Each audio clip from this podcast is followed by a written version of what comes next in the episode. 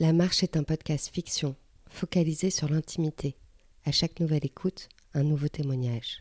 Vous êtes à Paris, vous ouvrez la porte de l'un de vos voisins, et lorsque son monologue se termine, vous fermez doucement la porte. La Marche, explorateur. Je suis en haut de la tour Eiffel, et pourtant je ne vois rien. Je suis en haut de la tour Eiffel, le temps est dégagé, et pourtant je ne vois rien. Je ne vois rien. Je te vois pas. Je te vois pas partir, je te vois pas courir, je ne t'ai même pas vu faire la gueule.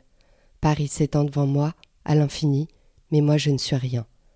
Parce que non, moi je ne suis pas de ces explorateurs qui marchent sans jamais revenir sur leurs pas, qui sont seuls et pourtant liés aux quatre coins du monde, alors que ce sont ceux-là que tu es parti rejoindre. Je ne fais pas partie de ceux qui traverseraient un pays, un océan, un continent pour toi, parce que je ne sais pas faire ça. Je suis en haut de la tour Eiffel et j'essaye de me trouver des excuses, parce que ce soir, j'ai tout perdu. Je t'ai perdu toi. Mais moi, je tourne en rond. Ça fait longtemps que tu me dis que cette vie-là t'en voulait plus.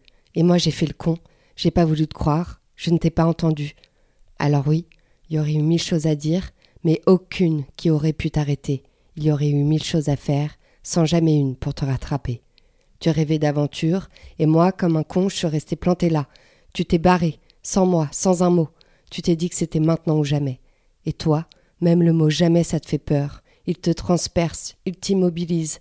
Alors du coup, tu te barres. Parce que je n'ai pas voulu aller au-delà de moi-même. Je ne l'ai pas fait, même pas pour toi. J'ai suivi ce chemin, droit et ennuyeux, foireux, tout comme moi, prêt à me paumer, sans jamais m'en aller dans les sentiers battus. Je me demande même comment on a pu se rencontrer. Tu es arrivée telle une acrobate, légère, tu t'es pendue à mon cou, tu as cru en moi. Bon Dieu, ce que tu m'as charmé. Sauf que ta naïveté n'a pas duré. Tu t'es bien rendu compte que tu avais foutu le pied dans un piège à loup. Facilement, tu as senti que je ne serais pas l'explorateur de ta vie.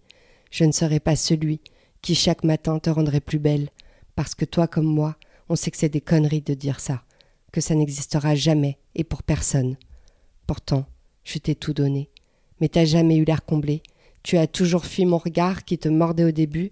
Tu disais que ça te gênait et puis un jour tu t'es dit qu'il était trop lourd ce regard. Et moi, comme un con, je continuais à te regarder. Le seul mot qui pouvait tourner dans ta tête, c'était celui de fuir. T'enfuir avant que le piège à loup ne se referme et te crève le cœur. Et puis, quand tu es parti, je n'ai même pas pleuré. Je t'ai juste vu t'enfuir. Faut croire que je n'étais même pas étonnée. Tu me disais que tu ne te sentais pas chez toi. Tu me disais qu'il fallait trouver un autre endroit sur terre qui pourrait au moins t'apaiser. Je n'ai pas compris que c'était vital pour toi. J'ai cru que tu disais ça sans y croire. J'ai été con de ne pas voir que c'était tes tripes qui parlaient. Je ne voulais pas te faire de mal, tu sais. C'est ce que j'aurais pu te dire. Mais même ça, je l'ai pas lancé. Parce que te dire cela, ça aurait été comme balancer une assiette au milieu du séjour. Elle aurait volé, explosé contre un mur, et puis un grand silence insupportable après ton cri serait revenu pour s'installer à jamais. T'as bien fait de partir, de me laisser là, parce que je t'aurais bouffé, et je t'aurais regardé périr, parce que moi, je n'aurais pas su te quitter. Car tes yeux de coquard mal séchés m'auraient mis martel en tête, et puis tes remords, tes regrets, tous ces cris creusés sur ton visage, avec ton regard qui se serait grisé et qui m'aurait fait violence à chaque fois que je l'aurais croisé. Parce que je t'aurais rendu moche, le quotidien, nos vies de merde, nos ennuis de merde, nos vacances de merde, nos crédits de merde, bien sûr j'aurais fini par moi aussi péter les plombs. Parce qu'en m'abandonnant, tu as su sauver ta peau, tu as su sauver cette fantaisie fantasque qui m'avait plu chez toi.